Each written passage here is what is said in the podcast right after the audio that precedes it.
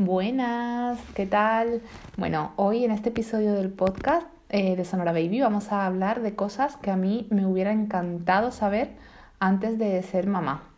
Eh, bueno, antes de ser mamá mm, primeriza, o sea, de mi primer hijo. Y es que yo tuve a mi primer hijo con 27 años y sin saber absolutamente nada sobre niños. Y cuando digo nada es nada. No había niños a mi entorno. Eh, no, no, me había, no se me había dado el, caso de, ni la oportunidad de, de, cuidar a ningún niño, ni de tratar con ellos. Tampoco yo era una persona muy niñera. O bueno, tampoco realmente lo sabía, porque como no tenía niños a mi alrededor, pues no sabía si era niñera o no. Simplemente no, no se me había dado la oportunidad. Sin embargo, el instinto maternal sí que lo tengo claro, que es algo que tenía muy desarrollado desde los 13 años más o menos. Mm, muy prontito a mí me dio, me despertó el instinto maternal y siempre, siempre, siempre supe que yo tendría algún hijo. Es más, yo sabía que iba a tener más de un hijo. Y así lo quería y lo tenía súper claro. Y desde entonces, ya os digo, desde muy joven, eh, siempre mi objetivo en la vida era ser madre. Es curioso porque no tenía niños cerca, pero mm, yo sabía, era como un fin que yo tenía eh, en mi vida, ser madre. Eh, más allá de, mi carrera profesional o de mis estudios, yo eh, incluso cuando estaba estudiando estaba pensando, bueno, a ver si acabo rápido la carrera, encuentro trabajo rápido y encuentro una persona rápido y me pongo a tener hijos ya, porque yo, o sea, yo, cuanto antes, porque quiero hijos, quiero hijos y que me dé tiempo a tener varios y tal. O sea que, eh, pero bueno, mi desconocimiento sobre ellos era inmenso, simplemente tenía ese sentimiento dentro y punto. Entonces, a raíz de tener a mi primer hijo, eh, sí me metí, ahí sí me metí hasta el fondo en el mundo de la maternidad. Eh, y desde entonces no he, cesado en mi búsqueda de información sobre los peques, sobre su educación, sobre su salud, eh, su psicología, cómo piensan, cómo actúan, por qué dicen lo que dicen, su crianza, qué es bueno para ellos, qué no, qué podemos aprender de ellos, cómo, cómo es mejor em, enseñarles o cómo mm, podemos sacar lo máximo de ellos y que sean felices, etc. Pero eso ya fue a raíz de tener a mi primer hijo, ¿vale? Eh, hasta entonces, ya os digo, no tenía ni idea. y con esta introducción, con esto que os acabo de contar, quiero simplemente explicar o haceros ver hasta qué punto yo no tenía ni idea sobre cómo cuidar un hijo. Y quiero que entendáis la de cosas que he podido descubrir desde que tuve a mi primer hijo. Cosas que si alguien me hubiera contado durante mi primer embarazo o antes de quedarme embarazada incluso, eh, me hubieran hecho la maternidad inmensamente más sencilla, más práctica y por tanto mucho más feliz, porque cometí errores, entre comillas, ¿no? que, que se podrían haber evitado, evitado perfectamente. Simplemente con un poquito más de conocimiento por mi parte. Y no porque no buscara información en su momento, sino porque son cosas que no se saben o que nadie te cuenta o que, o que no tienes por qué saber o, porque, o que son cosas a lo mejor tan sencillas entre comillas, ¿vale? Algo que se supone que, que se da por hecho que debes de saber o que tal, o que ya irás descubriendo con la práctica, pues no, pues si me lo cuentas antes no tengo que cometer errores y descubrirlo con la práctica. Y por eso mismo es por lo que yo voy a hacer este episodio hoy para contaros cosas que he ido aprendiendo y descubriendo y que me hubieran encantado saber antes de ser mami, ¿vale? Tras mi segundo embarazo mm, he seguido descubriendo numerosísima información sobre la crianza, pero lo que quiero tratar en este, en este episodio no son los temas más complejos o los temas que representan ya un nivel como superior, ¿no? como sobre educación, salud, psicología infantil, no. Lo que quiero desgranar hoy son los temas más básicos, los que toda madre debería conocer antes de dar a luz. Temas muy, muy concretos y muy cotidianos y muy de la rutina diaria de un bebé. Y voy a dejar, estoy pensando, voy a dejar para lo último eh, el consejo por excelencia. Eh, el saber que de verdad, de verdad marca la diferencia, lo que todos deberíamos saber antes de ser madre o padre. Ese, ese me lo voy a guardar para, para el final, para lo último. ¿Vale? Bueno, no quiero alargarme más, así que voy a ir directa al contenido. Primero, eh, a ver, como frío-calor, ¿vale? Lo voy a llamar. Se comenta mucho sobre la sobreprotección de las madres primerizas con respecto al abrigo de su bebé, ¿no? A si lo llevan muy abrigados o no. Ya se han escrito muchos artículos, se ha hablado mucho sobre cómo las mamis abrigamos demasiado a nuestros hijos, cuando estos aún no pueden comunicarnos si tienen frío o calor, o, cómo saber o no si, si, si, están demasiado abrigados o si están pasando frío, etc. Por tanto, no quiero ser muy técnica tratando este tema, sino más bien quiero explicarlo de forma muy clara y concisa. Y fijaros si lo voy a decir claro, abriga a tu bebé como te has abrigado tú, ni más ni menos. Si llevas un pijama, pues le pones un pijama. ¿Que te has puesto una bata encima del pijama? Pues le pones la bata. si llevas un abrigo a la calle, pues le pones un abrigo. ¿Que te has puesto un gorro? Pues ponle el gorro. Que yo qué sé, que por, lo contrario, por el contrario te vas en tirantes, pues llévale en tirantes, no sé. Si, si, notas algún síntoma de frío o de calor en él o en ella, pues yo qué sé, que estornuda, que suda, que tiene las manos frías, que tirita, no sé, cualquier cosa así, pues ya actúa en consecuencia. Parece una obviedad, pero eh, es así, actúa en consecuencia, abrígalo un poquito más o desabrígalo un poquito, porque quizás no tiene exactamente la misma temperatura que tú, pero en general mm, los bebés pues no sé, yo es que he leído muchas cosas de, no, porque siempre tienen no sé cuántos grados menos que los adultos o cosas así. Yo en mi experiencia y la de mi alrededor y lo que siempre me han dicho los pediatras, que yo no soy pediatra ni mucho menos, ni psicóloga infantil ni nada de esto, pero eh, sí que recuerdo muy bien las pautas que me han dado los especialistas y esto es lo que a mí me han dicho. Em, abrígalos tal y como tú vas abrigada que notas que a lo mejor ellos, pues, pues yo qué sé, pues a lo mejor un poquito más que tú, vale, no sé, tú vas en camiseta porque estás eh, andando, ¿no? Estás en la calle y tú es que vas en camiseta de manga larga mm, y con un cuellecito y ya está. Porque vas andando y vas acalorada y entonces tu temperatura ha subido. Y sin embargo tu bebé va en el cochecito donde no se mueve y tal. Bueno, pues a lo mejor él tiene que llevar un jersey, no vale con la camiseta solo. Cosas de lógica total y absolutamente. También pensad que en los cochecitos, en los carritos, ellos van más protegidos del frío que nosotros que vamos fuera, ¿vale? Todo esto, estas cosas parecen muy lógicas, muy obvias, pero sin embargo es un tema que se nos atraviesa mucho a las madres. Y lo que suele pasar el 90% de las ocasiones es que les llevamos, no sé, con un body, una camiseta interior, eh, otra camiseta encima, un jersey fino, un jersey gordo, el abrigo, la bufanda, el gorro y nosotros vamos con un jersey.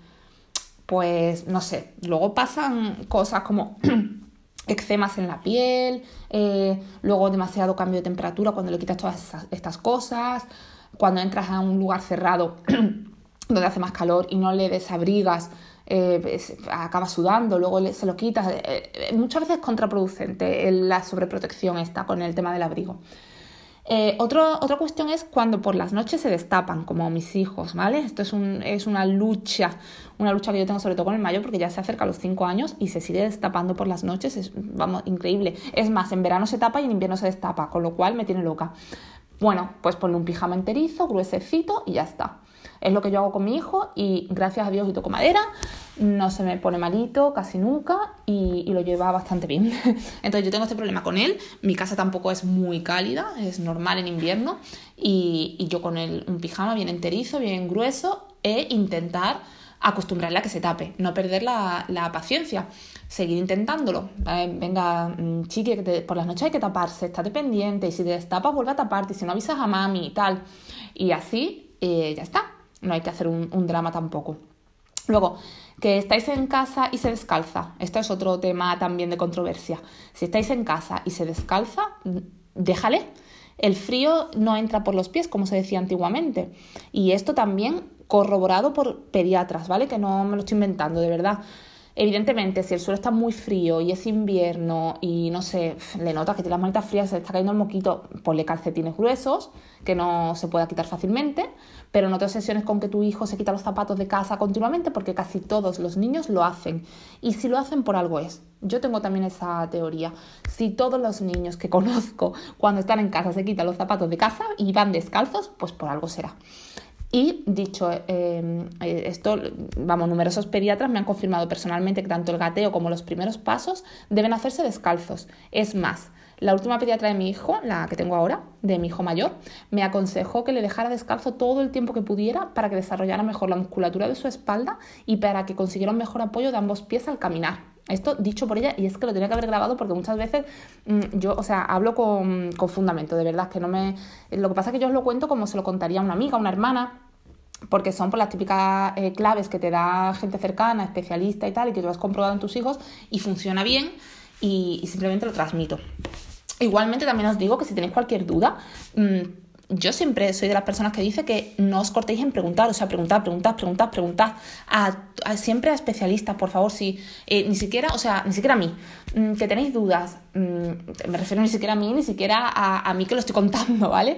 Eh, ni siquiera a una madre, a una amiga, a una prima, no. Mm, ellas os pueden aconsejar como yo os estoy aconsejando o dar claves, eh, porque la experiencia es un grado y hacer tribu es maravilloso y las madres tienen que compartir su sabiduría entre ellas porque la práctica al final es lo que nos hace sabias y es lo que nos hace aprender. Pero también es verdad que ante la más mínima duda están los especialistas.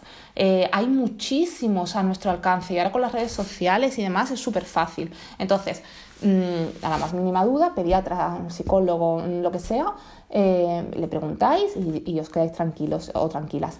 Pero ya os digo que em, lo de andar descalzos o gatear y tal sin zapatos mm, en casa donde hay una mínima, un mínimo higiene y tal, mm, no pasa nada. Y el frío no entra por los pies. El frío entra por todo el cuerpo cuando se tiene frío.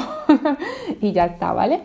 Luego, eh, bueno, para mi tranquilidad, mis hijos, hasta los dos añitos aproximadamente, eh, siempre llevan bodys debajo de la ropa. También quería comentar esto, porque con ello me aseguro que su barriga, costados, eh, la espaldita, los hombros están bien protegidos del frío y de los cambios de temperatura. Y si es verano, pues body de manga corta. Cuando llega el calor extremo no llevan body, obviamente. Entonces en este caso les dejo desnudos todo el tiempo que puedo, porque también soy de la opinión que, si es verano hace buena temperatura y, tal, en casa pues estén desnuditos, que como más cómodos están y su piel lo agradece infinitamente. Y si es invierno, pues body de manga larga, gordito y tal, y ya está. Eh, eh, eh, que quería también aclarar esto del body porque es un truco que a mí me, me, me deja muy tranquila porque le pongo esto y luego arriba les puedo llevar más o menos abrigado, pero por lo menos sé que su cuerpecito está, está protegido. Los bodies, ya que hablo del tema, siempre 100% algodón, que sea orgánico no quiere decir que sea mejor para la piel, ¿vale? Esto también lo quería mencionar, sino que simplemente se ha contaminado menos en su elaboración, que me parece estupendamente, ¿eh? que, que, si el algodón es orgánico y, y, y en su elaboración se ha contaminado menos el planeta, genial, pero que no confundamos esto con que al ser orgánico eh, es mejor para su piel, no, el algodón 100% puro, ya es, con esto es bueno para su piel. Y blancos porque el tinte de la ropa en la piel de los bebés es muy perjudicial. Y eso también dicho por varios especialistas. Además, mis hijos tienen piel atópica y, bueno, y eh, eh, totalmente prohibido por parte del pediatra que les ponga, em, la, o sea, que, que el tejido que roza con su piel, el que va directamente sobre su piel, eh, no, no, puede ser de color, porque tiene estos tintes que son totalmente artificiales y que eh, por muy buenos que sean, eh, se, se, se, desprenden mm, del tinte sustancias que no son buenas para la piel. Entonces siempre tonos muy claros, si es blanco, mejor. Vale, vamos a otro punto. Segundo punto, resfriados y similares. La importancia de sacar los mocos es altísima. Y esto es algo que yo no descubrí hasta, hasta que mi primer hijo ya no tenía, mm, pues a lo mejor un año. ¿Vale? Descubrí la importancia de sacar los mocos del bebé y del niño, también algo más adulto, con regularidad en cuanto entremos en época de frío. Y hasta que empiezan a subir las temperaturas considerablemente de nuevo. Y también descubrí que no son necesarios los sacamocos estos infernales que venden en las farmacias.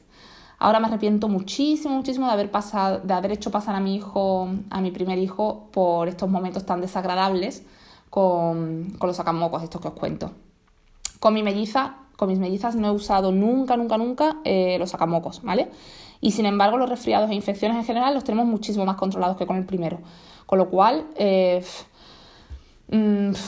mm, sí, estoy en contra de los sacamocos, ¿vale? Estoy en contra porque a mi niño, al pobre, eh, le hice pasar, mm, pues, lo más grande. En fin. Pero bueno, estas son de las cosas que, que a una le hacen sentir culpable con el tiempo y ya nunca se las quita de la cabeza, como que esto mm, lo podía haber hecho mejor. Pues esto es precisamente un ejemplo de lo que quiero contaros que me hubiera gustado saber antes de ser madre, porque me lo hubieran contado, yo no lo hubiera hecho y no tendría ahora estos remordimientos. Pero bueno, de todo se aprende. Eh, yo, bueno, ¿qué uso entonces? Pues yo simplemente uso suero fisiológico en monodosis y gasas esterilizadas que, bueno, que son suavecitas también para la piel, para la necesidad de los peques y ya está. Y con esto saco los ojos, los ojos, saco los mocos de, mis peques. Eh, si queréis más información de todas formas, ya os digo, preguntad a especialistas o preguntadme o, o, lo, que, lo que veáis, ¿vale? O buscáis en internet información, que también hay muchísima información. Cuidado con la que buscáis, pero vamos, que hay mucha información también buena al alcance. Otro punto, el juego. Es que no me quiero entretener mucho en cada punto porque quiero tratar varias cosas y no quiero que se me alargue eternamente, pero si tenéis cualquier consulta, cualquier cosa que queráis saber más, me escribís por, en la cuenta de Instagram de sonora barra baja baby y ahí yo os digo lo que sea, ¿vale? Lo que queráis. Bueno, el juego. me hubiera encantado saber antes de ser madre que no son necesarios muchos juguetes para contentar a un bebé, ¿vale? Que por el contrario es mucho mejor poquitos juegos, poquitos juguetes y de calidad. Materiales nobles como la madera o la tela, poco plástico, pocas luces y pocos sonidos. Es decir, que jueguen los peques con los elementos y no que los elementos jueguen por ellos. Más juego libre, eh, menos intervención del adulto, eh, todo esto, ¿vale? Yo creo que lo he resumido, creo que no, no se me queda nada por decir, creo que lo he resumido bastante bien. Me hubiera gustado saber que no es necesario estimular a un niño mm, estar siempre obsesionada con estimularle porque ellos gestionan perfectamente su aprendizaje. Cada uno va a su ritmo y, no necesitan presión externa de ningún tipo.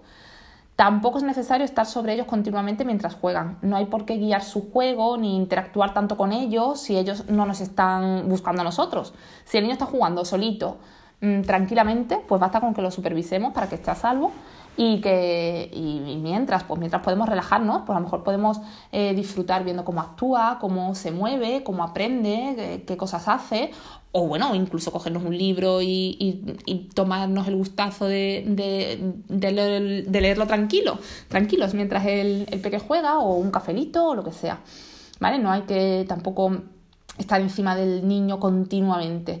Y esto es otra cosa que también me hubiera gustado saber porque con el primero pues también, mm, también eh, lo hice un poquito regular porque eh, pues lo típico era eh, la, época en la que se decía que al niño hay que estimularlo, que si lo estimulas pues sale más listo y tal. Y bueno, en fin, yo estaba continuamente haciéndole cosas, haciéndole cosas, haciéndole cosas, apuntándole a, clases, apuntándole a no sé qué, a no sé cuánto, con pocos meses de edad, y, y nada, nada, para nada necesario. Bueno, el aprendizaje, que esto va en consecuencia también. A ver, ¿cómo me hubiera me gustado saber que no necesito poner a mi bebé dibujitos animados ni vídeos de aprendizaje, entre comillas también, del tipo, pues, por ejemplo, Little Baby Einstein o Pocoyo o cualquiera de ellos, que hay un montón, ¿vale? No necesitamos ninguno de estos para que su cerebro se desarrolle mm, mejor o más rápido, o sea un crack, o sea superdotado, no. Mm, a ver, si es para yo tomarme unos minutos de tranquilidad, o, poder hacer algo tan sencillo como pegarme una ducha tranquila, o comer tranquila, o dormir un poquito porque no puedo más, entonces sí, ¿vale? Entonces sí es necesario ponerle dibujitos o lo que haga falta para que el niño esté entretenido y a salvo a la vez, para que tú puedas hacer lo que necesites hacer. Entonces sí les volvería a poner dibujitos mil veces, ¿vale? No, mm, no quiero que se confunda una cosa con la otra pero no con la excusa, no ponerle los dibujitos con la excusa de que estos dibujitos van a hacer que mis hijos sean más inteligentes, porque, claro, porque mm, todas mis vecinas, mira, le ponen eh, el Little Einstein este y, claro, pues yo también se lo voy a poner. O, es que, claro, porque el mío va a ser, porque si no el mío se va a quedar atrás, fíjate, estos dibujitos les, enseñan a hablar, o les enseñan a, a, jugar, o les enseñan a cantar, o les enseñan a bailar, o nada Sinceramente, y, también dicho por especialistas, no, no les estimulas más, ni es necesario, ni nada. Mm, estos vídeos no consiguen este, este, objetivo, no consiguen que tu hijo sea mucho más inteligente o luego vaya a ser más estudioso o, o, acabe haciendo tal carrera o la otra, no. Tampoco está demostrado que un bebé menor de dos años aprenda inglés por ver los dibujitos en este idioma, ¿vale? Este es otro, otro tema que también yo me inflé de ponerle dibujitos en inglés al peque, ah, bueno, al peque a mi grande, y, luego me, mm, pues varios especialistas, bueno, un especialista en concreto me dijo, no, esto no, no hace nada, esto no, no va a aprender inglés porque tú con un añito le pongas dibujitos en este idioma.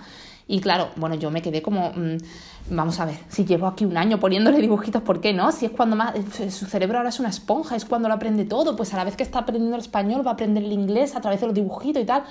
Tanto dudé de su explicación que consulté a más especialistas y bueno, todos coincidían en que no, en que no servía de nada. Así que, mira, mm, lado positivo, mm, con las Megis estoy mucho más relajada porque sé que no tengo que estar angustiada en, mm, ponerle no sé qué, no sé cuánto y lo demás allá, y en comprarle X juguete y en comprarle no sé qué de aprendizaje o los libros estos que, venden eh, para bebés que tienen, eh, que son como máquinas, ¿no? Que tienen sonidos y tienen canciones y luces y tal. Nada, mucho más tranquila en este sentido, sabiendo que, que, que si no uso, no empleo estos métodos, mis hijos no van a ser, no van a estar por detrás de la media, ni mucho menos. Bueno, a ver, Vamos a por el punto más importante ya que estamos acabando. Los allegados. Sí, así lo voy a llamar. Este es el punto para mí más importante con diferencia. Ojalá me hubieran explicado con suficiente convicción que a los allegados hay que mantenerlos a raya, que no podemos consentir que nos guíen en la crianza de nuestros hijos más de la cuenta, que no nos obliguen a ser unas madres o unos padres que no queremos, no queremos ser, no están nuestras convicciones, que, no nos hagan actuar en contra de, de, lo que nosotros somos y de lo que nosotros queremos inculcar a nuestros hijos. Y si alguna vez nosotros pensamos que a nuestros hijos le haríamos tal o cual o le diríamos tal o pascual, pues lo hacemos. Y no porque venga mm, X persona eh, a decirnos, oye, pero ¿cómo lo haces esto al niño? Oye, pero no tal, oye, pero cuál. pues sí, pues que yo soy su madre y ya está, o su padre, ¿vale? Y esto empieza el primer día de nacimiento del bebé. No tenemos por qué recibir visitas que no nos apetece recibir cuando acabamos de parir. También se han escrito muchas, muchas cosas a partir, sobre este tema, pero es que es tan importante que lo tenía que incluir, porque es nuestro momento, es un momento irrepetible, trascendental, muy delicado. Necesitamos eh, en el hospital a las personas que hemos seleccionado para que estén en el hospital y a nadie más, ni una persona más. Y si esas personas que hemos seleccionado es una persona, pues esa persona y ya está. Y sé que cuesta mucho explicar a los seres queridos que preferimos recibirlos en casa una vez que ya estamos instalados, que ya tenemos nuestra vida más establecida. Eh, cuesta mucho porque a ellos no, les va a gustar la idea. Ellos quieren ir y vernos el primer día y ver a los bebés o el bebé eh, nada más nacer lo más pronto posible. Si puede ser mm, a la hora de haber nacido, mejor. Pero es que tenemos que hacerlo, tenemos que explicarlo por nuestro bien. Y si de verdad nos aprecian, lo van a entender, lo van a entender. Y si no es que no nos aprecian, es que no nos quieren. Y, si perdemos a una persona que no entiende esto, pues mm, pienso que es mejor perderla, porque mm, es, em, a ver, mm, vital. Es que no sé cómo explicar la importancia que tiene. Y yo con mi primer hijo no lo hice, ¿vale? No, no, no, no es que no caí en su importancia y, es vital. O sea, las personas que queremos cerca, pues que sea nuestra pareja o que sea eh, nuestra mejor amiga, nuestra prima de Cuenca, no sé, lo que sea, eh, nuestra madre. Pero ya está, la persona que queramos, la o las personas que queramos, y cuanto menos, mejor. Si dudamos entre, mm, eh, que no sé si, si es que si le digo a tal persona también tiene que venir esta otra, pues entonces no se lo digas, porque ya se van acumulando las personas. Si es una persona la que tiene que estar contigo esos días, mejor, que, mejor una. O sea, cuanto menos, mejor. las más importantes, las que de verdad eh, no te va a importar mm, decirle una barbaridad si se la tienes que decir, o pedirle ayuda mm, para ir al baño, cosas así. Y es súper importante porque son momentos muy delicados. No sé cómo darle la, importancia que, realmente tiene.